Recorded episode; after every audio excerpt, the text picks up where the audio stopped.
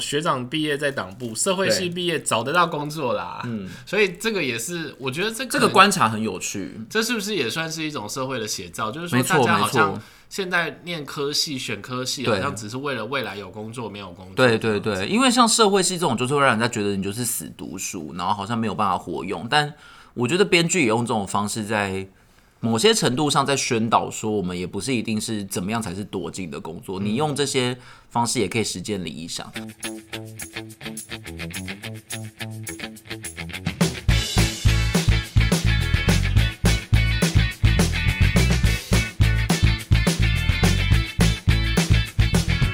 欢迎收听有病吗？陪你继续选举的好朋友，再次 陪你继续选举的好朋友，我是路路通。哎、这个先生啊，你为什么一开始就要讲一个台湾格言选举？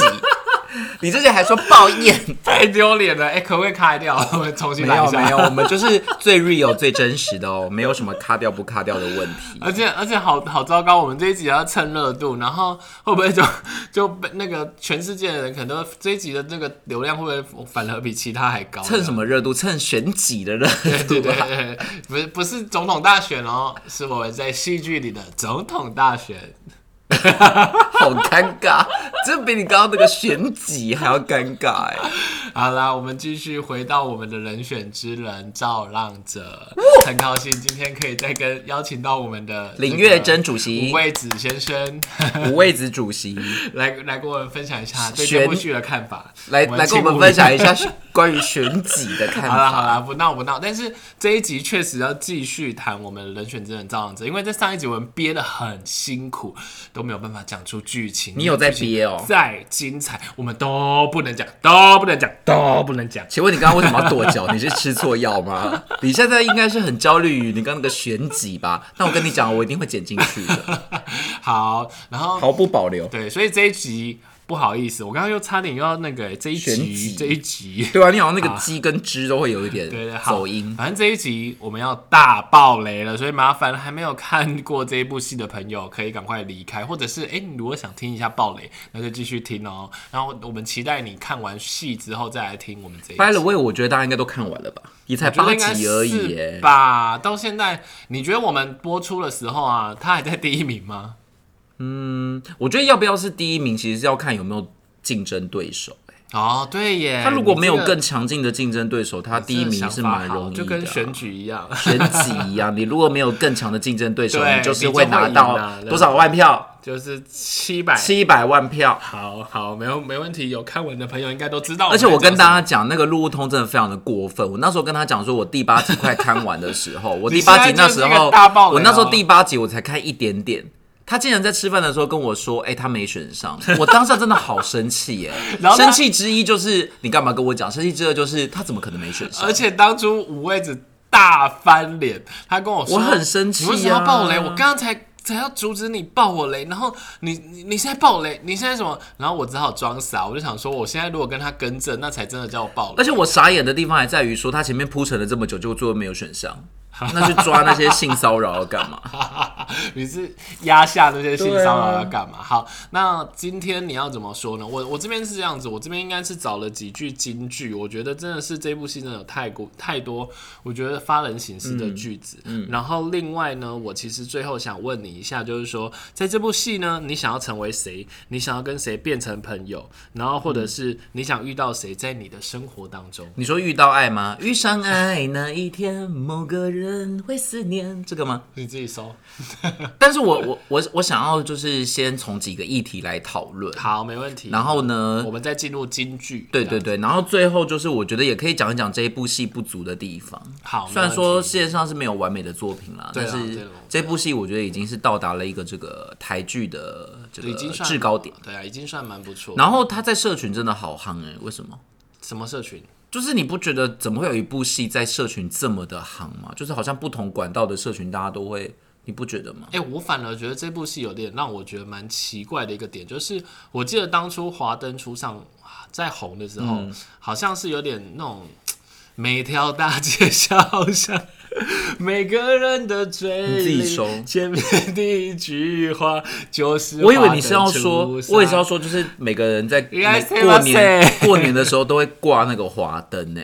不是，就是你不觉得？我觉得这一次有点奇妙，你不觉得这一次好像有点人选真的有点像慢慢烧的感觉，不像那个时候华灯初上，好像你你怎么就是全世界都在讨论他。华灯初上可能比较有钱，我不知道啊，然后那些妈妈嗓都卖酒啊。那那这一次你说社群怎样？所以我没感受到。可是也有可能是我的同温层，因为我觉得我那个社群呃人人选之人在社群上的讨论有点让我觉得好多、你说你的朋友们这样子吗？还有包含我平常会追踪的一些朋友那种。也不是朋友，就是那种什么社就是社群粉砖什么的啊哦，讲影评讲什么的，我觉得他的那个效应好像，但我不知道是不是他们的，也有可能是公司的操作，嗯，也有可能就是或者我的同温层。他现在就会慢慢试出一些专那个访谈啊，或者是什么东西，好像我就会慢慢看到。我也不知道是因为我点了相关的东西，所以现在才慢慢看到。但是以前你推出一部戏，一定也会有访谈广告什么的、啊，嗯就我觉得没有像人选之人他的那个效应这么的大、嗯那还嗯好，嘿，怎样？没有我没有我我不知道我不知道，其实前面是你说要谈的、啊哦。对对对，所以我我觉得可以先从文宣部来谈起因为是。因为这一部戏它选用的视角是很特别的，它是幕僚嘛，也就是所所我们所谓的党工。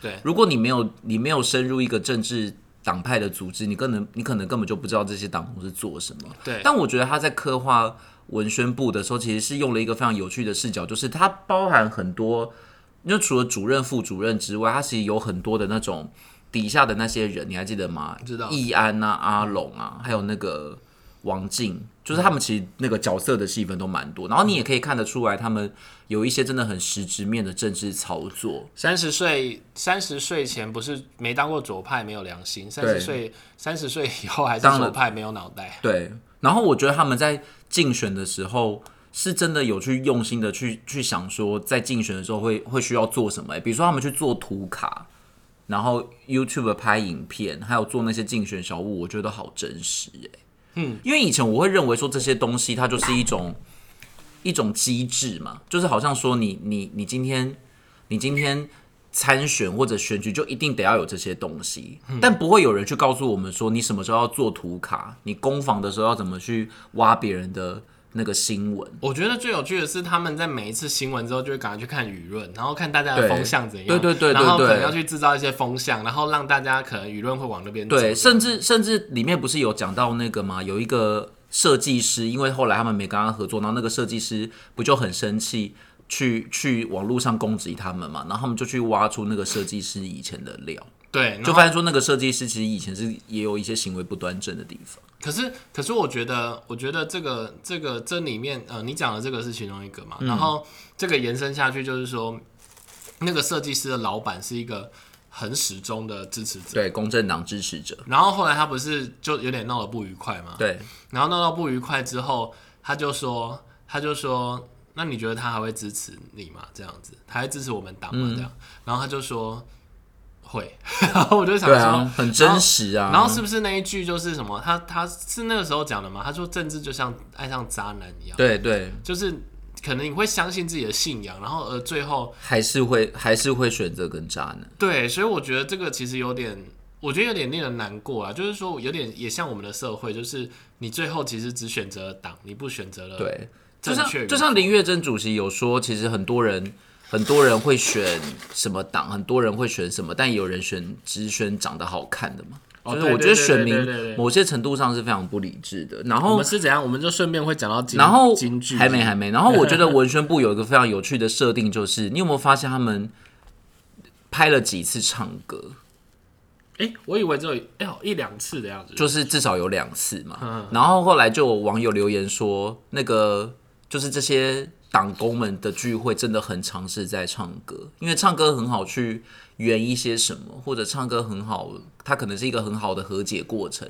就像里面那个文芳跟那个什么、啊，跟那个什么组长李组长对啊，就是他们有一些不和的时候，就是在唱歌的场合当中变得然后那个老板发泄也是去对，就是我觉得唱歌它可能代表的一种就是台湾的博诺文化嘛。你可能台面上是哎该怎么讲？你可能在某些某些时候是针锋相对的，但一到了这种聚会欢乐的场合，我们好像只要合唱一曲就会没事。这个这个象征也是蛮有趣，因为我觉得 KTV 文化本来在台湾的理解上就是比较不一样，它可能跟欧美不太一样，因为我觉得台湾很容易会把 KTV 塑造成一种非常有趣的声色场所，不只是去那边消遣而已，它其实很有文化的那个意涵。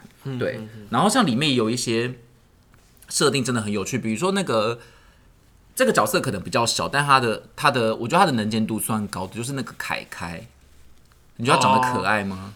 你说那个就是有个很憨憨萌的，我知道，可是为什么会特别喜欢？因为他是实习实习者而已，为什么会特别提？你知道为什么吗？因为他里面多次会讲，比如说凯凯做了一件根本就很简单的事情，他们就会说：“哦，好厉害，有台大毕业的。”哦，他其实他其实是有多多少少在透露，因为像好像称赞过几件事情，我都觉得这件事情很简单啊，这个想法也没有什么，但是他会特别的把他的学历拿出来洗一洗啊。这其实也是没有注意到这件。对啊，这其实也是台湾一个很特有的文化，好像你从哪一个学校毕业的，你讲的话就会比较聪明。对，好像对对对哦，对，然后他他其实很有趣的是，还有讲到一些。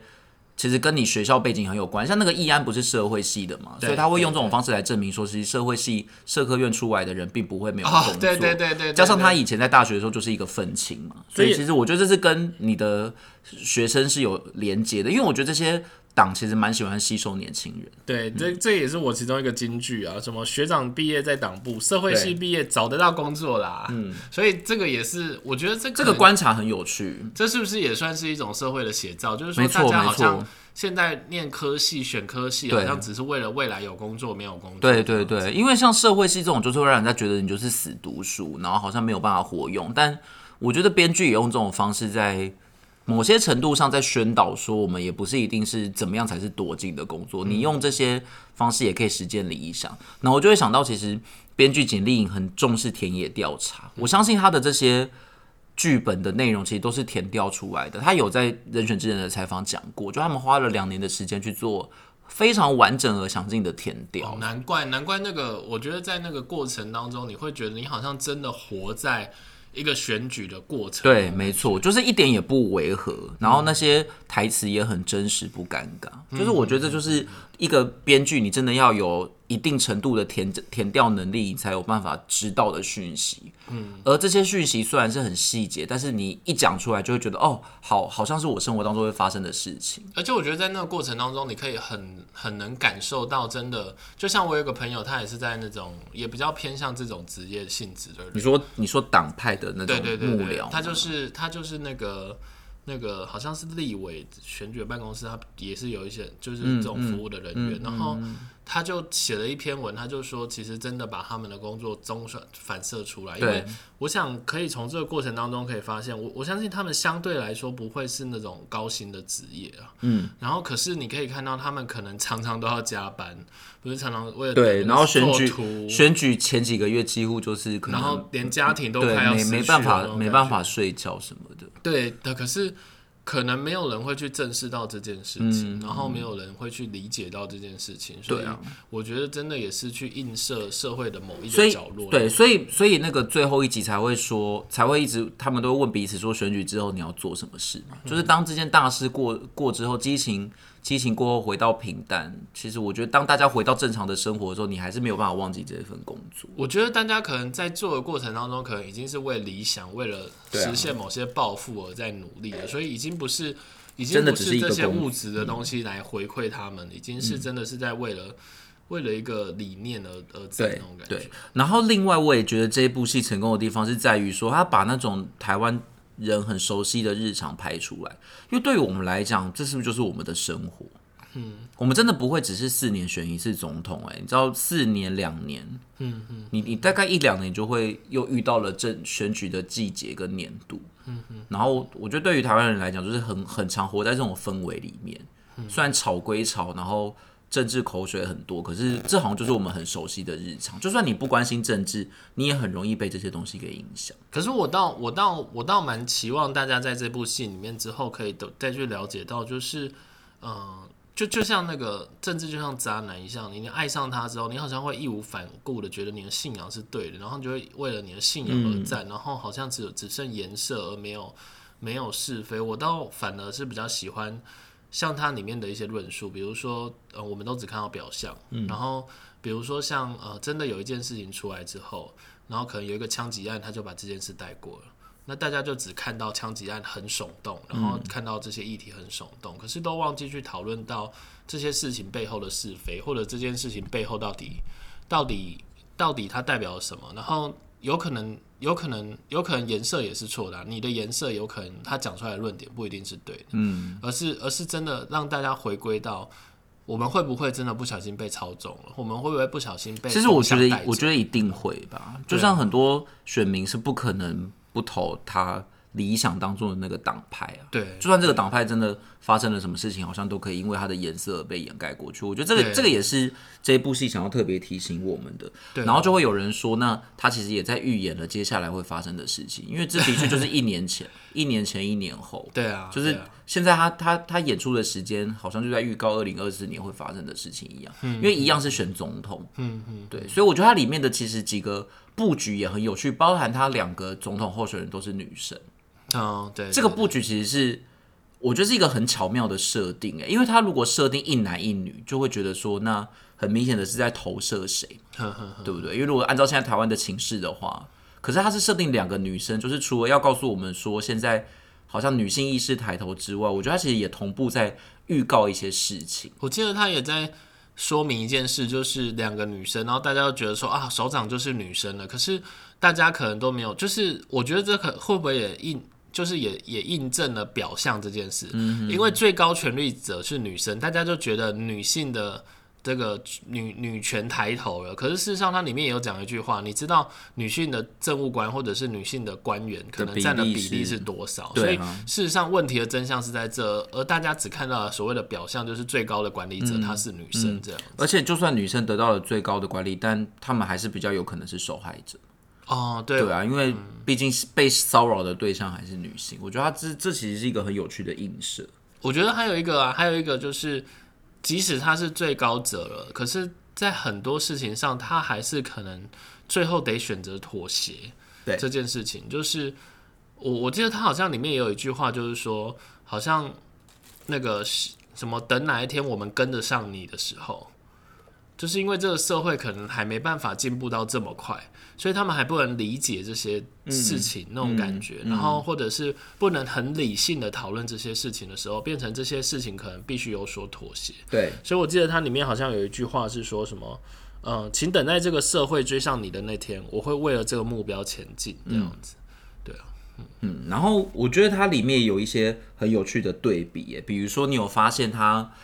嗯，因为简丽颖其实本身就是一个出柜的女同志，嗯，对，然后她也一直在这个运动努力着。我，但是我觉得他的他的置入，就像上一集讲的，他并不是真的很过度的去渲染这件事情，好像一定得是对的，我们就一定得要集体都认识认为这件事情是好的。嗯，像它里面，我觉得他要呈现的那个多元成家，其实是跟传统家庭的对比，而到最后有达到一个很有趣的和谐，就是。呃，在应该是剧的不知道哪一集吧，应该是最后了。就是那个文芳跟他爸爸说，他有一个交往五年的好朋友，就是茱莉亚嘛，希望可以带他回家吃饭。可是你可以看得出来，他爸爸就是那种钢铁直男，或许也还没有真的这么接受。然后也代表他捍卫传统家庭的价值。可是最后竟然能够软化下来，去用一种说“哎，我家有饭”这种方式委婉的表达，那我愿意接受他。这其实就是一种。台湾男人的温柔，我没有办法直接讲，我没有办法直接答应，但我愿意给你一些有条件式的让步，对，然后也不会失了我的颜面。其实我觉得那那那一幕其实非常的有有感情的原因，是因为我相信从文芳的誓言里面，其实他。感受到了他的家庭是非常传统的，然后没错，然后所以他自己在这个过程当中，他也是挣扎的，或者是也是痛苦的。然后我觉得在剧里面，其实可能也想呈现就是这样角色的不容易。对。可是当他真的去，就是他妈妈告诉他说，其实他爸是一个非常资深的立委，就是多元成家这个政策。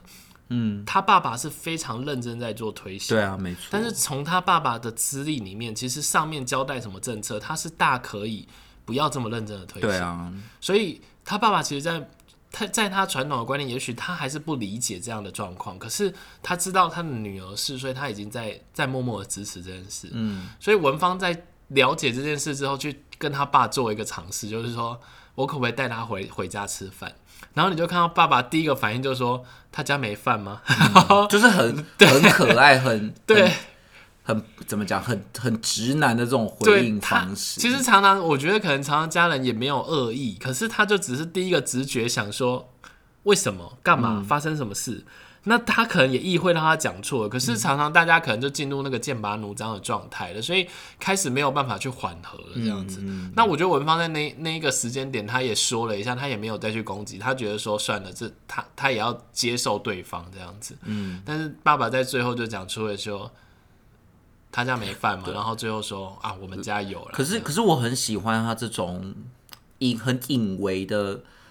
去诉说台湾那种硬派直男的示爱方法，因为这个我自己本身很有感，嗯嗯，就是真的没有办法直接表达，就是直接表达太恶心了，太有有失面子了。但是这种拐弯抹角有时候其实是蛮可爱的。然后我觉得也可以去对应《俗女养成记》吧，也刚好是谢盈萱演的，嗯，对，就是如果你有看《俗女》，就会知道说在《俗女》里面，谢盈呃，就是谢盈萱这个。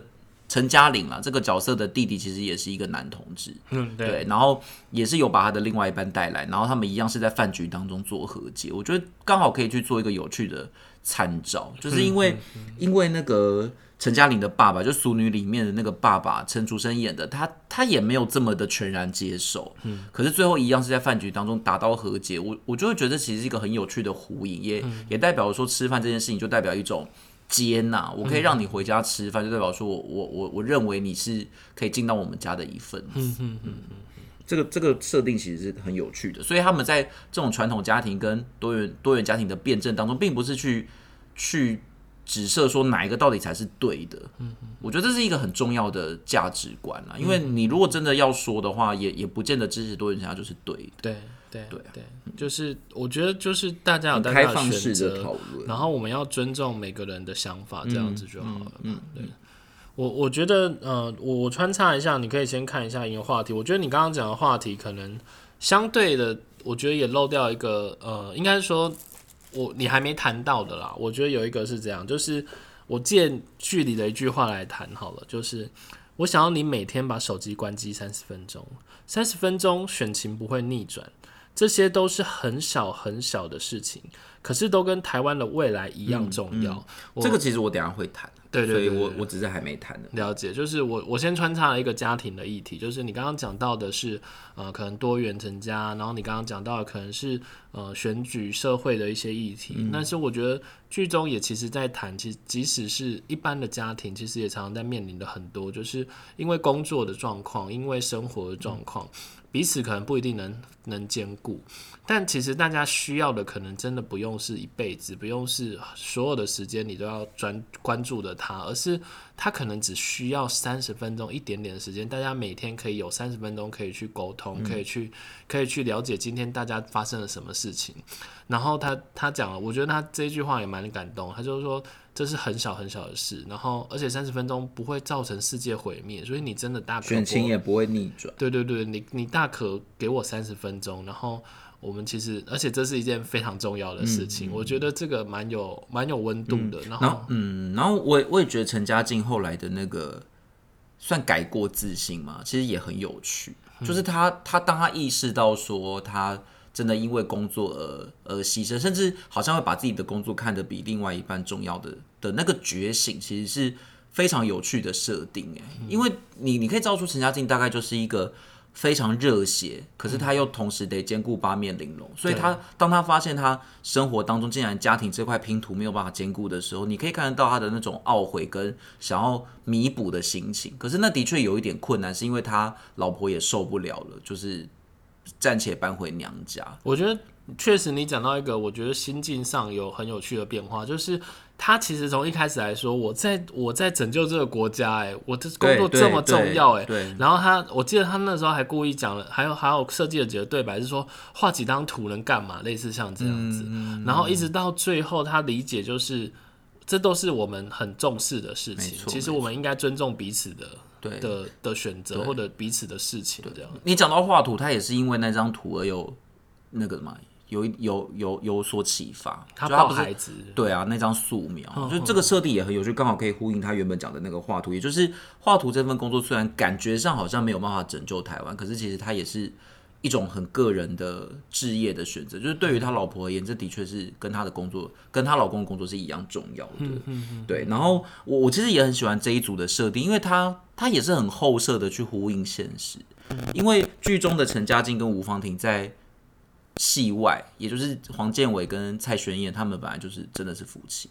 嗯，所以如果你知道他们在真实世界是夫妻的话，你你更可以发现这两个两个演员在戏当中的那种。互动多了一份我们不是夫妻的演员演出来没所没有的那种默契吗？嗯，我不知道你有没有办法感觉得到。当然，这有可能是一种先入为主的投射啦。只是我会觉得真的有一些细节，就是哇，他们好有爱哦，然后很能够去了解对方。你知道他们真的穿插一些台词，就是他们最后的和解戏啊。然后他说：“你这样哭很丑。”哎，嗯，他说那个是老婆在当下就是真的。直觉，然后他就想要这样讲，对啊，所以是这是他加出来的台词，对，没错没错。这个导演我觉得是适当的保留这些是蛮好的。然后像那个吴芳婷也讲了很多金句，除了你刚刚讲的那个之外，他也有说了一句说我没有不愿意付出，只是不想要我的付出变得如此理所当然。这个我我也觉得讲的好棒。对，我觉得哦，我那时候应该喜欢这部戏，还有一个部分就是，呃，我觉得可能人生当中就是真的会有很多的黑暗或不顺。嗯，但是在戏里面，我觉得其实他虽然不像其他的剧那么完美，但是其实他在过程当中，我觉得他也都选择了直视这些黑暗。对，比如说家庭的失和，最后是和解；然后比如说爸爸可能有一些黑暗面，可是他最后还是决定迎战，还是决定不会为了一场选举而掩盖一切，继续掩掩盖这件事情。然后在那个性侵的事情，就是那个。那个文芳不是要帮张雅静？对，雅静就是出头嘛。他其实也是觉得，就是说，对我们也可以吞忍下，吞忍下去。反正每一个每一次都。吞了下去，而且他也受伤了嘛，然后好像好像你也报复他了，我们好像可以睁一只眼闭一只眼，就让毕竟为了选举顾全大局，好像才是最重要。对，但这个顾全大局其实也牺牲了很多。对，就是虽然到最后我们不一定得到最好最好的解，但是起码我们去面对了。所以我觉得这部剧真的也在那个过程当中，虽然虽然他没有展，虽然他展现了更多的是真实。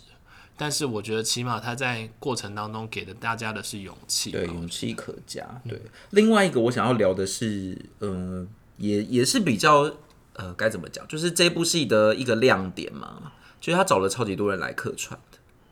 哦，你说超级多哎，多到那些小角色让我觉得说，哎，好惊喜，他竟然来客串。比如说，啊，历史老师，那个那个叫什么名字？我突然忘记了。我没有特别写起来，就那个很有名的那个历史老师，对，还有那个 H 啊。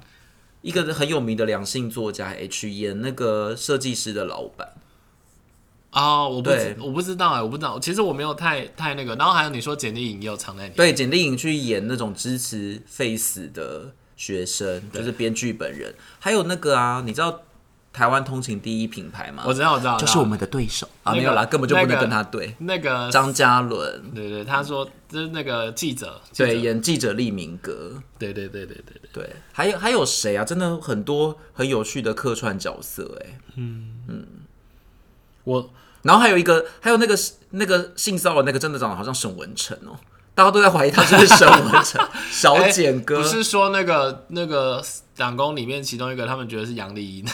哦，对啊，但是他们两个都不是那那我们以为的那些人，很过分，很好笑。对，好，那最后我觉得剩一点时间，然后我我是真的还蛮奇怪这部戏的，因为我觉得的，因为剧毕竟现在剧情已经到已经到要进入真的到政治的场合了，然后所以我觉得什么意思啊？他不是本来就在政治场合？不是，应该说。他真的选到了哦！你说选就是你记不记得他那时候讲说，等选上了，我就要就要照我的做，哦，嗯，对不对？然后是不是就觉得很理想？因为因为现在没选上，什么都不能改变，什么都不能做。对。但是你觉得他选上就什么都能做了吗？没有啊，一定也会有很多需要妥协的地方。对，所以我对于这件事的展开非常非常有兴趣。可是呃，OK。这是为什么我对这部戏背后就是下一季你可以去脑补后面。对对对对。但但我反而觉得，如果我是编剧，我可能不想要再写林月珍当选之后，哎，我会比较想要写文芳，哎哎，可是他就是文芳，感觉要去选再去选议员的这一条线啊。也是啦，因为应该是说，我觉得。呃，应该是说，呃，本来主角就在这边啦，所以应该还是从文芳的角度出发。可是应该也会有一些这种斗争啊，什么东西。对，但是第一季毕竟比较没有提到文芳他自己要选举的那个嘛，他只有说他落选之后就变成了幕僚。对我我我你需要聊一下这部戏，我觉得可以更好的地方吗？哎、我这个这个我我其实没有看到那么深，你可以提提看嘛。那那我那我想要讲几个我自己的观察，所以听众请不要嗯就是太走心。好第一个就是，哎、我真的受不了林月珍呐喊的时候、哎，怎样？你不觉得他用力过度吗？没有，这太细节，太细节了吗？对我觉得他呐喊的的，时候，我觉得。可是那不是才表示他他才很很认真的想带动现场。可是我讲的另外呐喊，就是比如说他骂那个秘书长的时候，我觉得好像有点太过了。我揍什么什么 peace 总统这个，可是我觉得我我反而觉得那个力度是好的，好好好因为会他有一种无奈，跟有一种说这种事情好完你们完全不告诉我，没关系，那就是我本人的就是出戏的地方。那第二个就是，我觉得这部戏支线真的太多了。哦他八集真的处理不完。比如说，你觉得易安跟许文君是不是太点缀了？我觉得他好像很刻意的要去塑造这一组情侣，但是根本就塑造不出来。啊，你刚刚说支线太多，我反而我一开始看也有点烦，就是我觉得怎么到底什么时候才要这边结束那边结束那种感觉，啊，但是它也是让我觉得整个剧情丰满的原因。但是你现在讲的这个，我确实这样想一想，就是说他他干嘛特意去制对造？对，我我觉得你刚刚讲的那个怎么讲，让整部戏丰厚有一的确有一些支线是必要的，比如说性骚扰这种这个事件的铺陈，但是有一些我真的觉得太好像没有做做满，那你不如不要做。我跟你讲，我还有看到一个状况，而且还没有他，我觉得他在留伏笔。对啊，所以是应该是第二季的关系，毕竟才八集。你不觉得易安就是应该就是那个吧？我应该没记错的，就是易安的每个决定通常都被否决，他通常做的事情都不太被支持，然后他在局里面常常是一个好像比较失败，或者是比较。比较做一些，就是，然后我就觉得他可能这个角色之后会质变的感觉。对不知道哎、蛮蛮有趣的设定。然后我觉得文芳跟茱莉亚也有点刻意耶、哦，对，因为就是他们对啊，好像有点爱的太，没有特意去谈这个话题，反而会变成就是说，就有时候都不知道说茱莉亚出来要干嘛。对，这我个人观感。然后还有那个，我觉得文芳哥哥的死也是，如果他是伏笔，我觉得 OK。那如果他第二季都没有用到，我觉得这有点太……嗯。可是你不觉得他这其实应该是要一个，他他应该是要一个什么重要的那个吗？和他跟他爸和解，我就想说，对，但是欸你要想文芳的哥哥是，一来他找的是那个哎、大导演哎、哦哦，那啊个叫什么啊、郑郑文杰嘛，对不起，我 他是一个很有名的导演，然后那个加上他哥哥的死，其实改变了他们家很多事情，包含选举的事情。对，然后另外就是我觉得选战会打得太简单，哦，对对对不对？好像我只要对。哎、我有我有对。丑闻我就选输，对对对，就是呃，严格来说呢，他在选战的虽然他已经讲到那些细节了，嗯。然后但是但是整体如果严格来说，其实那个剧情确实是太。就是好像好像只有三五个事件，这个选举对啊，结束了就被逆转了。对对对，有点。太那个，不过我觉得不能怪他们，是因为他只有八集，他真的处理不完。但我觉得这可能也是很难抉择，就是你要你要把它拍成连续剧，还是你要把它拍成对，可是他就有一种感觉是好像没有，我就是八集就要结束。嗯，可是我怎么觉得简历他们并没有要写第二季啊？真的吗？我以为我以为会有哎、我不知道哎、我觉得这一副就是要去收尾的感觉啊，一留一堆东西，感觉就是要去真的。还是他没有透露，他其实已经把第二季写完。因为我怎么觉得他们在社群透露的那种感觉？我讲的是简历影跟就是简历他们这种编剧的心声，会觉得说，好像就是第一季我就只有写写到这所以他本来没有设计，可能没有设计第二季哦。嗯，我觉得好像是哎、有没有可能是想说丢出来，如果真的效果好，我再写？也有可能吧，对啊有那那这样有点可怕，因为有点害怕说，对啊，他如果原本第一季就想要做因为他这么多花了两年田野调查，然后那现在这一块对怎么办？只是我们没有办法去预测，我们没有办法去想象说，到底当时候这个团队为什么设计就是八集，而不能再更长？它一定有后面的各种考量，包含成本、演员什么的。对啊，不过整体上来讲还算是没有一百分，我觉得有八十五吧，好，那我八十分以上。那因为我刚刚开场有讲了，所以我们还是很快走一下，好不好？嗯，你觉得你可能想变成谁，然后你想要跟谁变朋友？那你先讲，你你想要变成谁？